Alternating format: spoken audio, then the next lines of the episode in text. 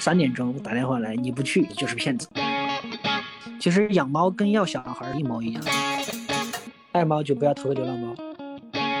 嗯，流浪猫的品种哈越来越国际化了，更多的不光是要再去绝育了，还要尽可能跟它找领养，才是最好的归宿。这里是西站广场。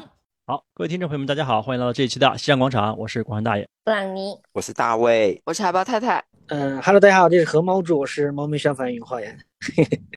哎，那上一期我们正好聊到我们每一期最有深度的那个问题，就是语文老师和他的河猫柱到底赚了多少钱？那当然这个是句玩笑话了，我们知道他这个事业是一项更偏公益的内容。那即便是一个公益的项目，但它很多的运营还是需要费用的。也想问一下语文老师，那这一块主要靠什么样的一些收益来支持啊我们日常的运营？呃，经济收益来源是什么？就是。B 站的商单，B 站的商单，嗯，B 站的商单，这个是最主要的来源。嗯，这个商单目前来看，它还稳定吗？嗯，不稳定，相当不稳定。而且我们不接宠物类一类的，其实，就现在基本上没有接过宠物类的，都是是什么猫是，什么接过这种扫地机器人呢，嗯，什么巴黎欧莱雅都接过，跟还有一些一些什么吸尘器哦之类的。就这些一不接宠物类的是因为不想成为他们的一个背书和被他们捆绑是避嫌吧？嗯，是有这一份考虑在这儿可是接商业单又又不存在避嫌这件事情啊。嗯，反正有这份考虑在，就没有没有去那个。然后特别是去年，其实就非常去年被疫情的冲击其实蛮大的。以前我从来不觉得我们会受疫情影响，去年还是受疫情影响。最最大的影响是什么？就是。被被封锁住的时候，没法出去救猫。嗯嗯，对，没无能为力。呃，商单的话也没有。然后其实，所以说现在我们要提高我们的一个呃创收能力，这样才能把我想做的做到全国，至少全国一线城市吧。啊，准一线城市吧，一线城市那个里面的费用太高了。现在我们是我看是二一年，看是二二年吧，二二二年，嗯，重庆才是正式的。开始了的，二二年重庆正式开始了。嗯嗯嗯嗯，对。然后成都跟重庆，其实今年如果感觉发展的好，其实想在武汉也开设一个站点的。嗯，是因为那边有个也是做救援的，经常保持联系。然后他是有一个 阿姨，富婆阿姨给他提供了一栋别墅，可以让他来养猫。因为，所以说他的那个场地就完全解决了。然后他他那个那个人叫勋哥嘛，然后他在 B 站上也也有号叫勋哥救援日记。然后，然后他也是他就是相当于就他看到他就像当当年的我，说实话。嗯。然后就是说，如果发展的好的话，今年有想过去那边，因为他那边就需要他一个人，他他资源所有都打通了，就需要我们和猫主过去就可以直接开开诊。就开直接开救，嗯，就完全不需要我们要去开拓去去当地要去重新谈医疗资源，嗯，谈房租房各种啊之类的。那你们救援人员的培训啊，或者是呃招聘啊，有什么？就是我们一些年轻人啊，如果有喜欢这些行业，有想要当猫咪消防员，那么什么样的人可以符合这样的门槛？嗯，现阶段我们是去年招了新招了，就除了我，新招了两个猫咪消防员，都是退伍军人，一个当了八年兵，一个当了呃五年兵，一个是特种兵，一个是是武警，还立过三等之类的。哇我，这个门槛好高，这个门槛太高了。嗯，其实不需要那么高，其实如果你是什么身体素质好、体校毕业、爱运动的，其实也行。只是当时也有想。退伍军人再就业，我们多做一点社会贡献，对社会责任，对不对？有道理的部分，就是一看就可以发展成大企业，已经开始注意社 责这块。你你们听到的是最热的，你们听到的这个是什么门槛高？我忽然第一反应就是这个反差萌，铁汉柔情，就是不 不只有国外这种彪形大汉消防员会从废墟里面救猫，我们的警察也会开着警车到高架上去救猫。我们的我们的特种兵也会加入到这个队伍里面，就觉得对特别拉好感度的事情。对，其实其实很想就是，但是我们说实话，我们的呃自媒体的运营能力还差了一点。其实我一直觉得是大家更多是因为我们做这件事儿关注而，而不是我们把视频做的有多好。哎，您要是这么直白的说提到说这个呃。就是视频号的一些内容，我我是我不是真的有，因为我之前也不太好意思跟您谈论这一块儿。确实，我觉得您的视频风格，就是您刚才也提到了啊，就是相趋于严肃，或者是趋于呃事件的本身，然后它是一个类似于计时或者是一个记录的过程。那我们提到的说，现在的短视频平台的可所有要求的一些类似于什么趣味性啊，时就是时时下话题性啊这些东西，可能您确实。呃，视频涉及的就是不会去随着这个去去追赶这样的流行，那你会觉得是是自己的一块短板呢，还是说你就是在坚持这样一个本心，或者是一个比较原生态的一个视频风格？嗯，怎么说呢？它确实是不得不承认，它就是个短板。但是我们也在尝试，是有有去迎合，有去迎合，有去尝试去接触这些东西。嗯，毕竟你要发展。但是呢，我们本心的一些东西，包括就是刚刚有提到什么各个运营让我注意点，不要太有社会责任感之类的。呃，但是我觉得我该说的话、该做的事儿一样会去做，一样。这个真的很酷，这个我很佩服。对对，单纯的因为就是像您这样同志类的博主，其实还是蛮多的。然后我其实也有关注到可能同志的博主，那很多时候，很多时候他的视频因为是非常非常幽默、非常好笑嘛，大家就是感觉就是去正常的去看一个。呃，趣味性的视频，那他在里面融入了他救助这个行为，其实，呃，某种程度上会让他的传播力会变得更好一点，可能博主更好笑一点，然后让他这样的事情本身的传播力会更好一点。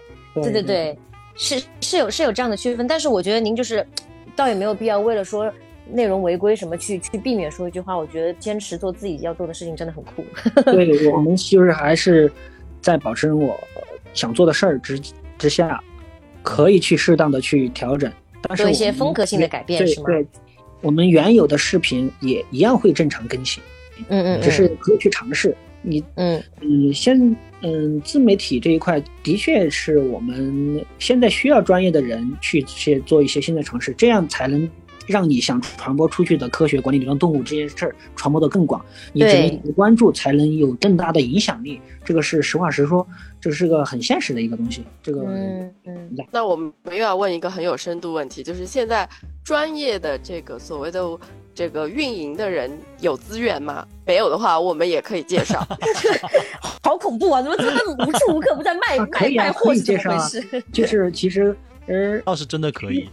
需要一些专业的自媒体人给一些意见，说实话是 OK 的，包括来加入和猫助都是 OK 的。就是，但是这个人肯定要喜欢猫，对啊，三观一致嘛。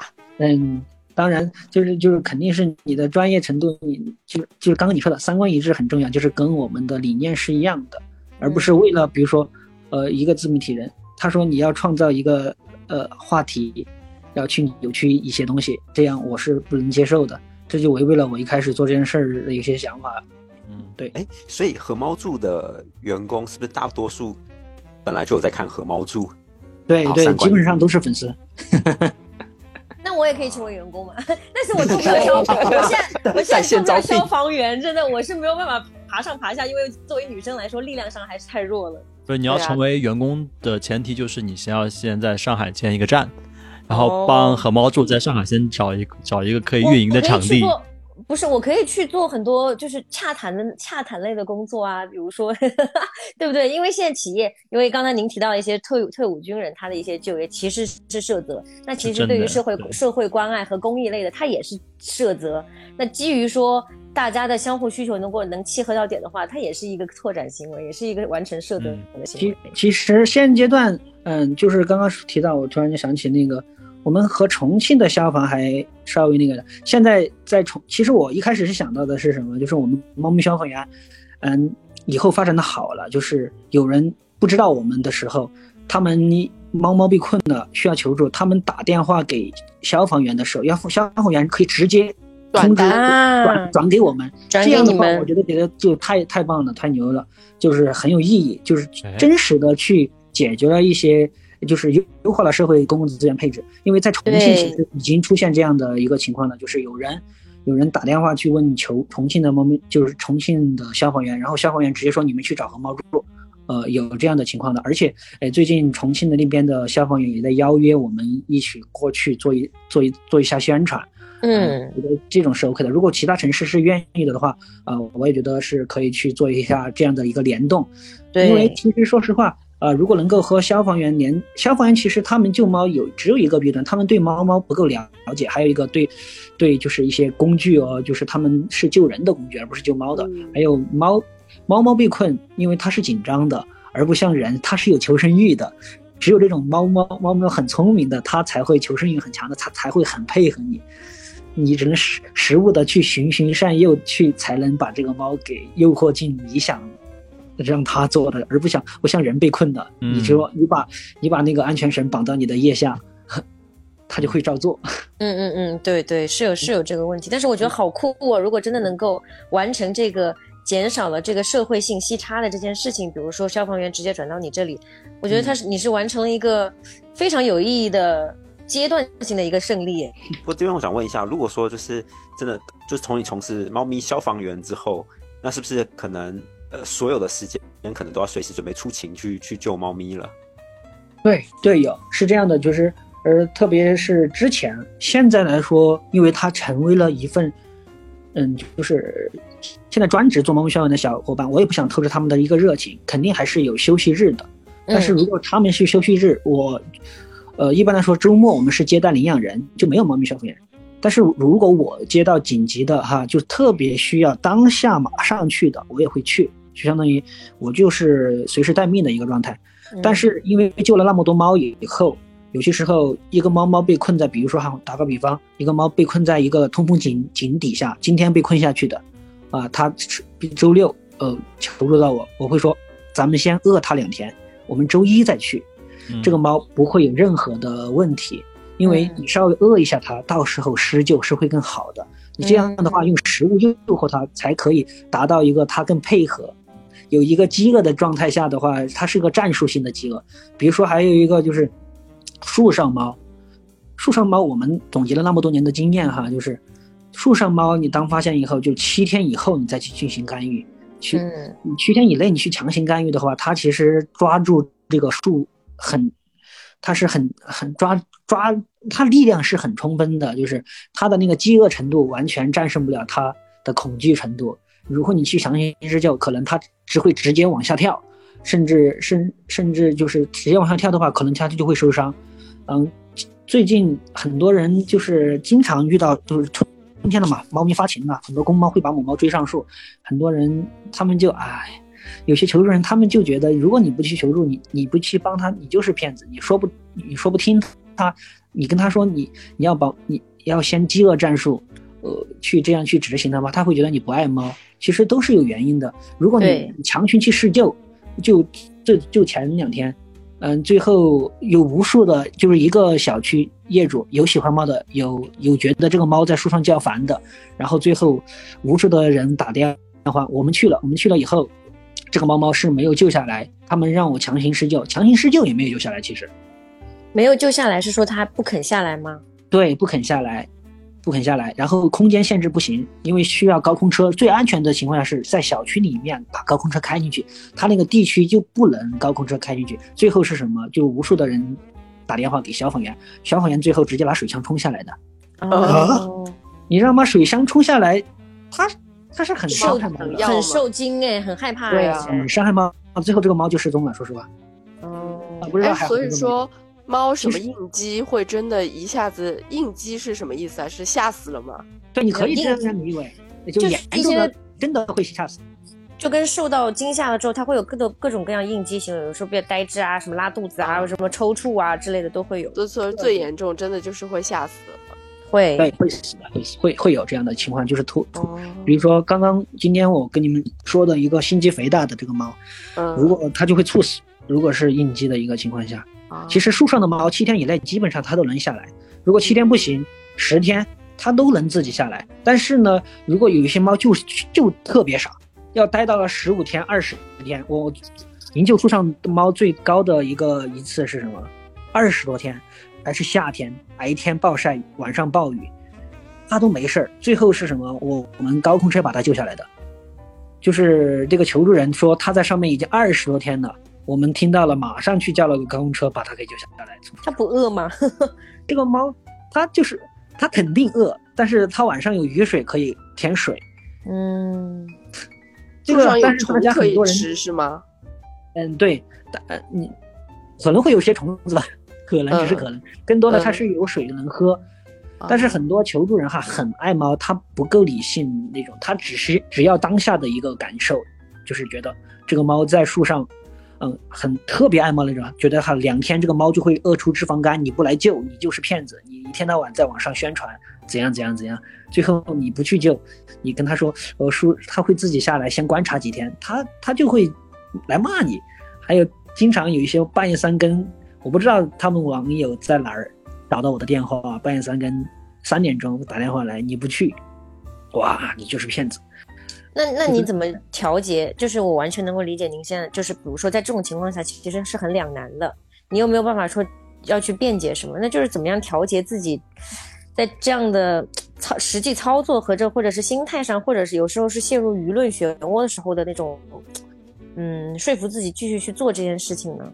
其实，因为越来越理性了。一开始做这件事的时候被骂哈，你好心还被骂，会哭啊，哭过啊。一个大男孩子，当时一个人白白天救猫，晚上剪视频宣传的时候，那个时候是特别难的，那个时候非常脆，也有脆弱的时候。对对对对，猛男落泪，虽然也太柔情了，不够。因为其实我觉得这个心理上其实是不是说男生女生承受能力的问题，就是你会被被当初被大家都质疑的时候，你确实会很难坚持，对，很委屈，对，比如说被被误解。我想再问一下，就是自己自己的心情肯定可以调节嘛，但是你你的家人、你周遭的人，就是他们能理解你做这件事情吗？我一开始不理解啊，我妈都是觉得，嗯，呃，读过本科出来，你。你好歹你去找个好工作，考个事业单位啥之类的。对呀，我他们最后最后好了的是什么？是看到我上电视了。呃，上电视，哎，小伙子还可以，因为在他们传统的思念，就是比如说我们四川卫视，还有这些中央电视台，啥啥啥，就是被认可了，在在在播播嘛，就看电视了。哇，他们就得到了媒体的背书，还可以。对对对对对对对，就是因为他毕竟我做这么多年呢，他看着我一直有正常在发展到现在，从我一个人到十多个人，他们也会觉得我的儿子是不是还行，对吧？那慢慢的就接受了，是这样的。不仅行，而且很厉害呢，我觉得很很酷。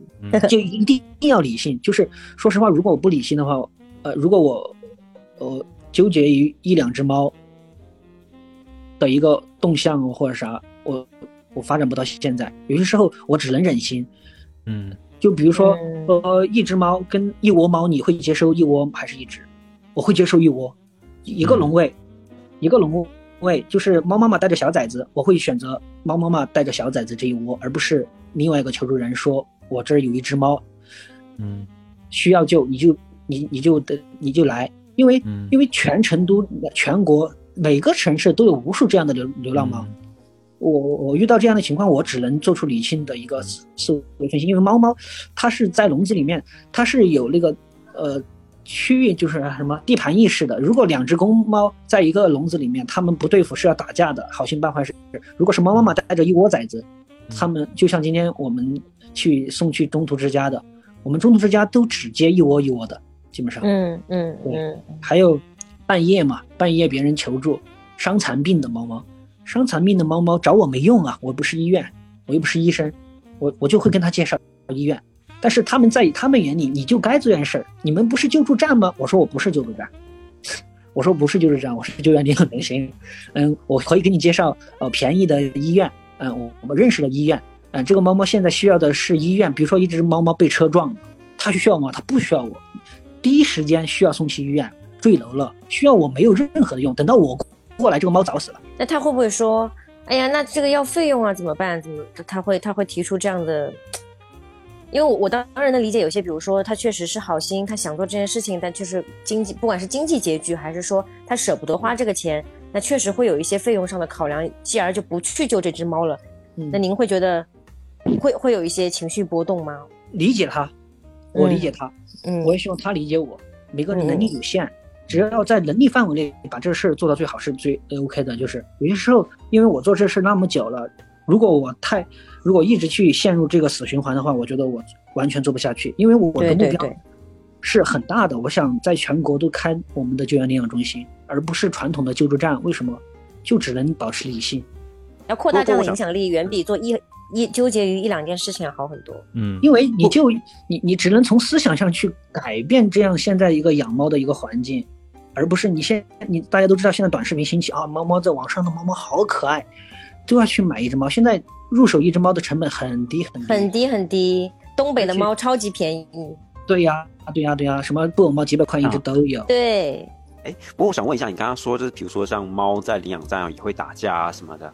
那对于像我这种没有猫养过猫猫的人，然后去领养一只流浪猫，那它会不会比较不亲人？还是有什么方法可以让领养人跟被领养的猫都可以很好的和平共处？嗯，基本上我们这边收养的猫，就是能够在站点待的长、待待的让人领养的猫，都是性格比较好的，适合领养的。如果不适合领养，我会绝育放归。为什么呢？不适合领养的猫，凶的猫。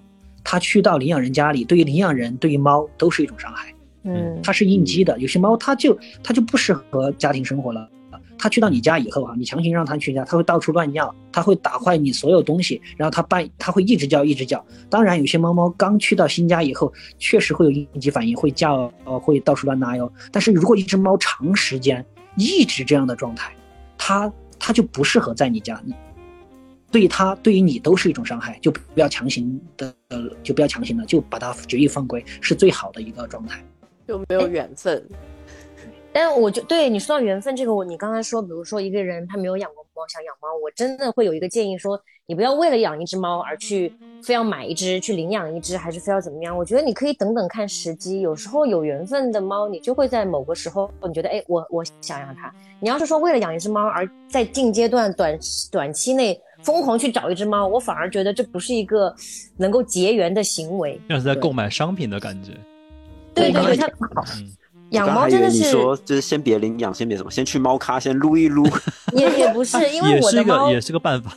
因为我的猫从来不是说我最近想养猫，然后我去寻找一只猫，我都是因为它就是正好出现了，然后我很想养它，然后有一个结缘的过程，然后就像谈恋爱一样啊，你你也知道，一定去相亲的成功率是很低的啊。对不对？你这肯定是那种，就是大家自由恋爱的情况下，大家的结合率会更高一点。其实养猫跟要小孩是真的一模一样，说实话。对，它有一个责任连连接。比如说你你你要小孩，这个小孩半夜会叫，呃，会尿床，会会那个。猫猫到了你的猫猫到了你的新家，它可能也会乱叫，它也会生病，它也会到处乱叫，呃，它也会尿床。都会出现的情况，你做好心理准备，才才要去，不管是思想准备，还有你的一个经济条件的准备，物质上的是各种都是一一模一样的。其实，说到这个，语文老师，我跟你说，我家猫前两天把我家淹了，就是 他把有那么多吗？不是，我们都我我不在家，然后那个陈绿也不在家，然后他把水龙头打开之后，我们俩回家之后就跟电视剧里面一样，是一片汪洋，就是已经。已经流进了电梯，流进了楼道里面，就是而且它开的还是热水，你知道吗？就是也就是说，我下个月无论是水费啊还是燃气费都非常非常高。然后问题是猫找不到了，我就到处找猫在哪里。后来发现它在角落里面瑟瑟发抖，因为它也知道自己闯祸，肯定就是不对嘛。但是它也不知道该怎么处理，然后家里全是水。对，后来你的第一反应是什么？我第一反应是。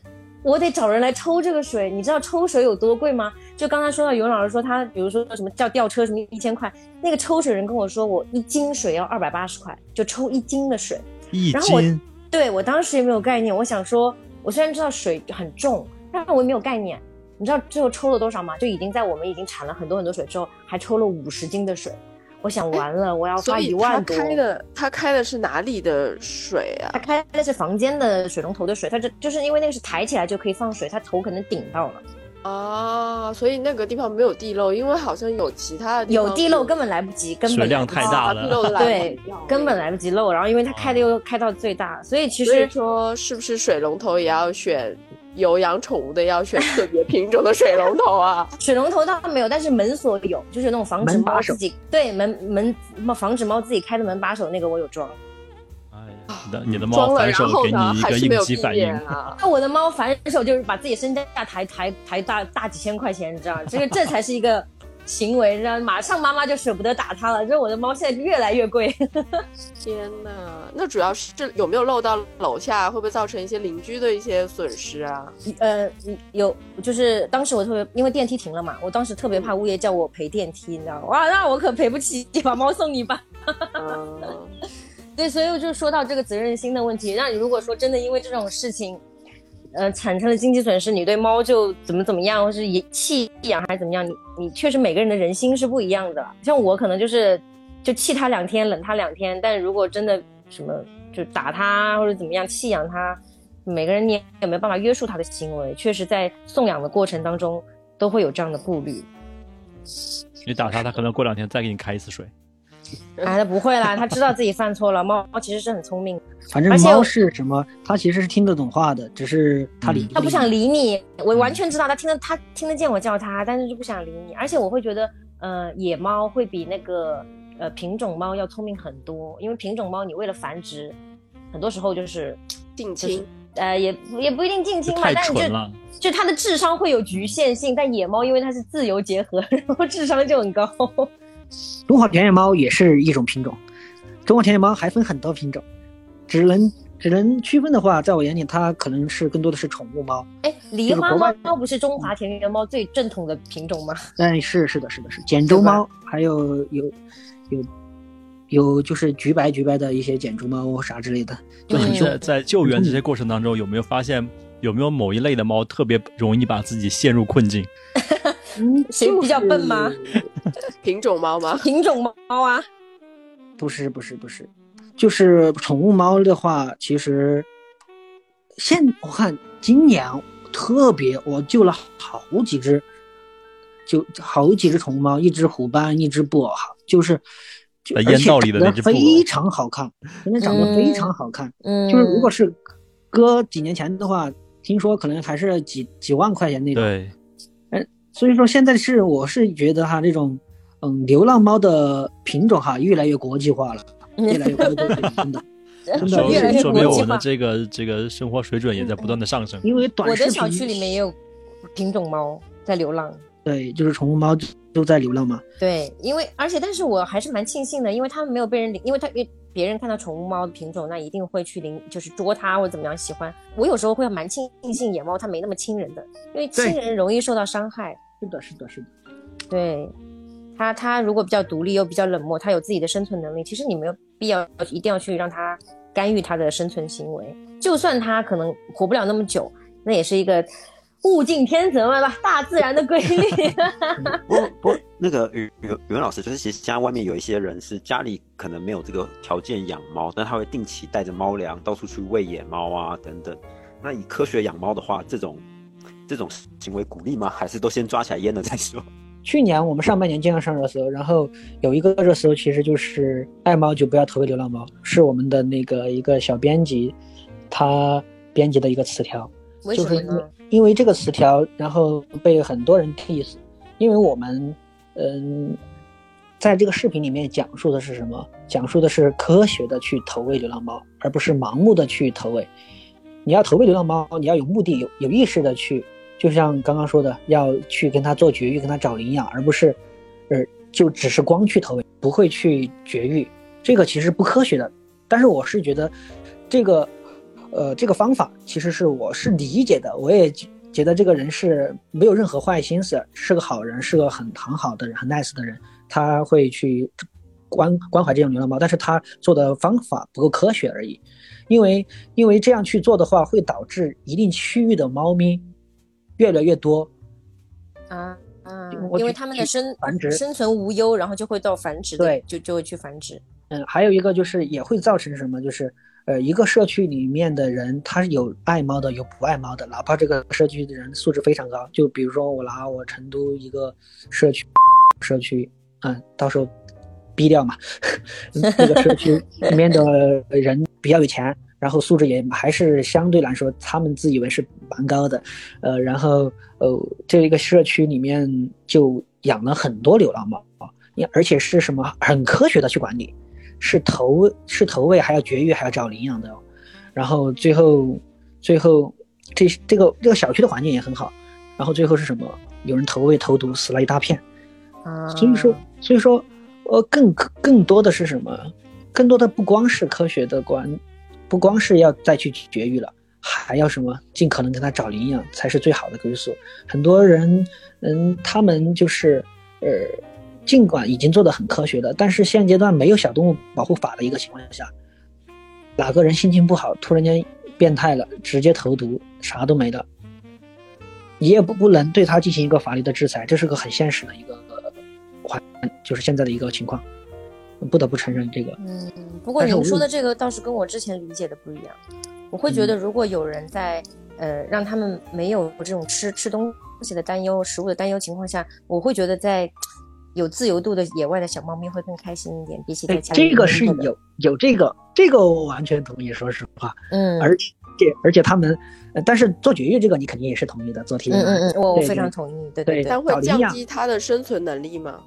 还是说其实也不会？这猫也没那么傻，是它能白条因为一件事情，它它有双面性，确实会一定程度上降低它的生存能力。但某种意义上，它的生活个体的生活质量会稍微高一点。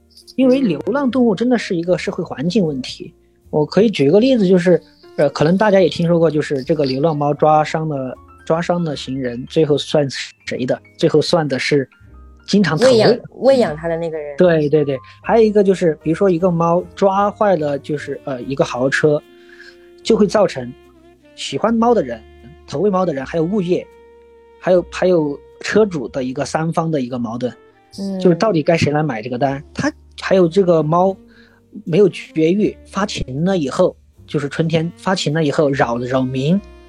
这也是个社会环境嘛，可能就是你上升高一点的话，正儿八经的，就是真经常，嗯，因为流浪猫导致一个社区里面的不平稳。经常我们因为我们做这件事儿嘛，就遇到过很多的类似的情况，有喜欢猫的就得有不喜欢猫的，就是喜欢猫的就和不喜欢猫的在那吵架啊，就是不喜欢猫的就说你这天天在那定点投喂，你又不打打扫，这个猫聚集越来越多，其实它是有害的，只能你是。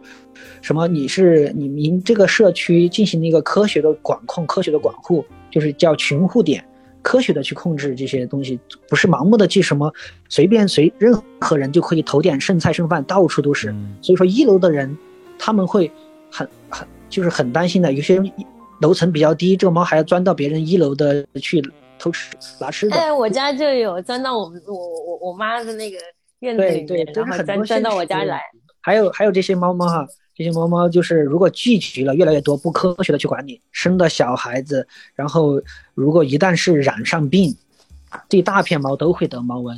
如果没有科学管理的话，所以说科学去管理流浪动物真的是很重要的一件事儿。嗯，但是我们依然可以认为说，如果有人可以自发的，呃，或者是长期的去喂养一只猫，它其实是一种进步了。你只能说没毛病。如果说对科学科学上的呃。合理的，或者是更好的、更高质量的喂养，那它需要一个社会的过程。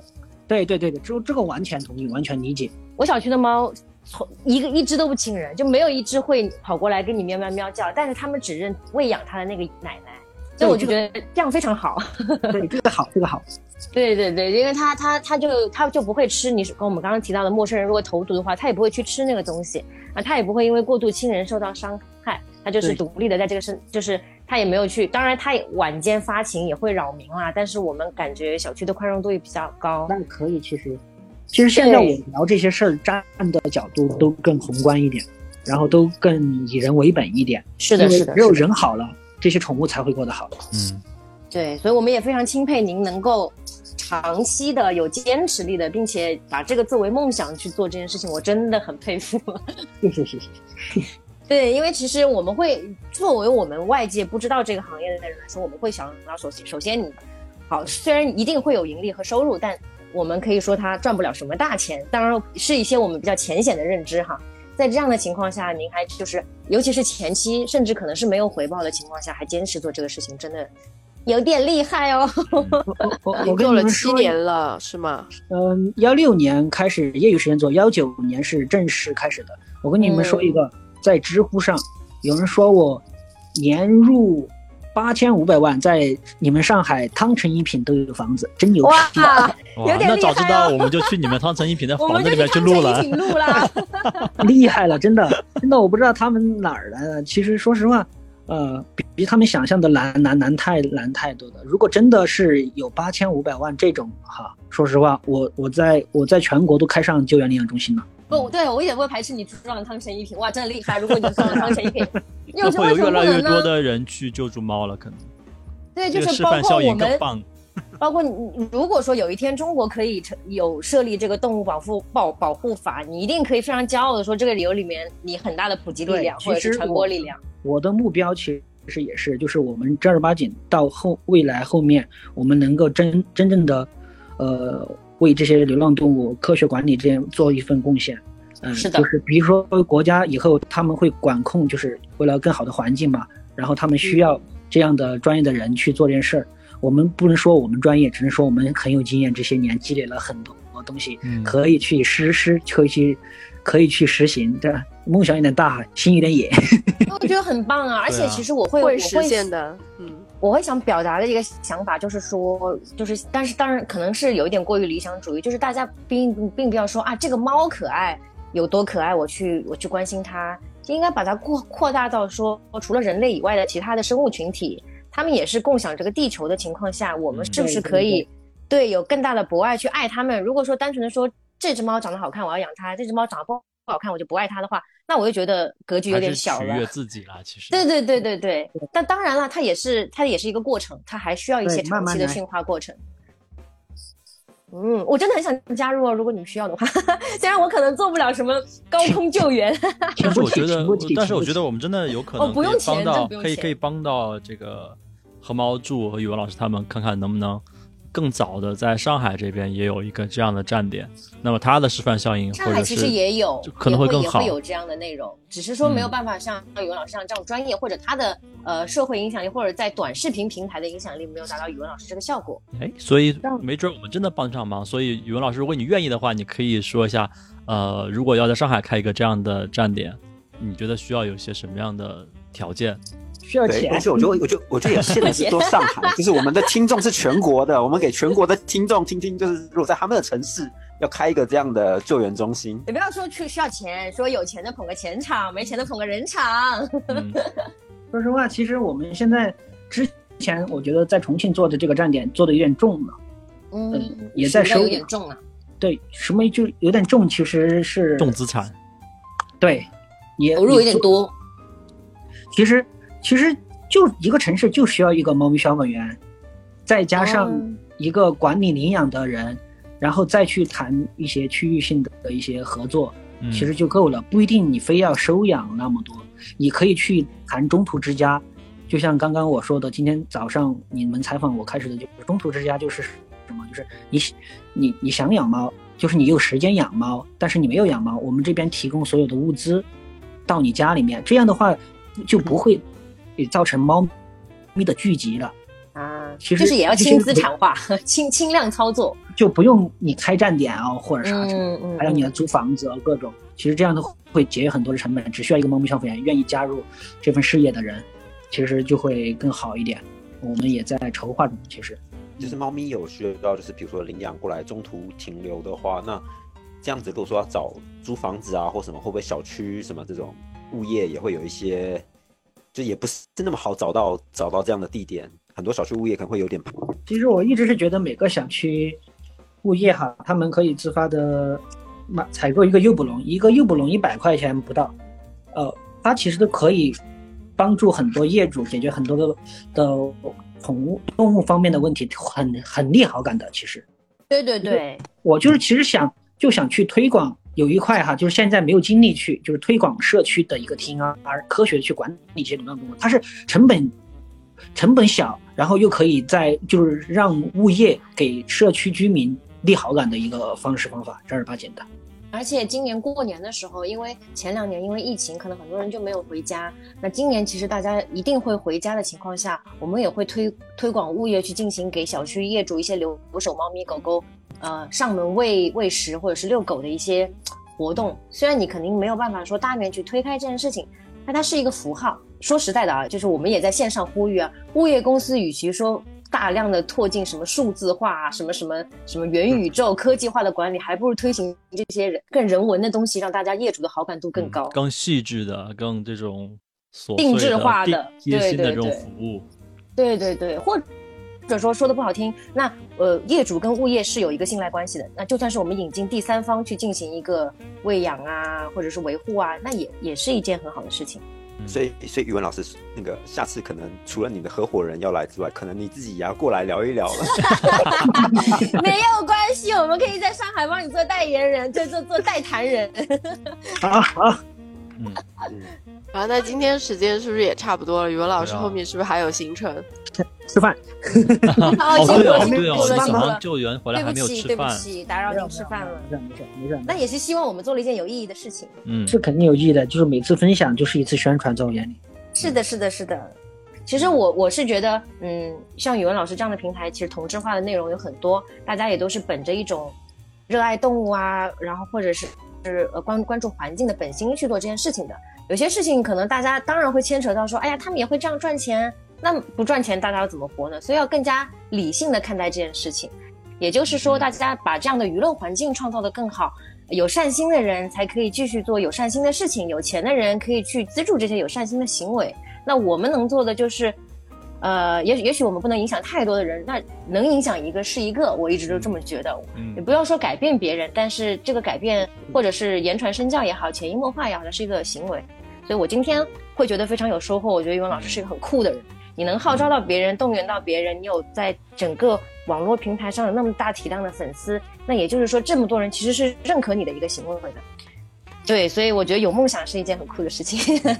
我我我的结论比较简单，就是科学养猫，然后多去 B 站、抖音帮语文老师一键三连，多给他们创造收入。对，大卫就是商人，你看，显得我这个人还有点情怀。大卫就是商人。然后我看到语文老师的那个视频之后，我会发现他的弹幕异常的和谐，就完全就没有。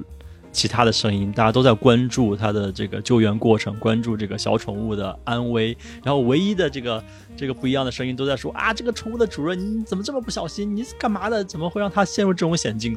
然后就就一片和谐，然后整个的这个评论都会让人觉得哎，好温暖。对，就与其追究缘由，还不如说是把过程把这个结果处理好。嗯。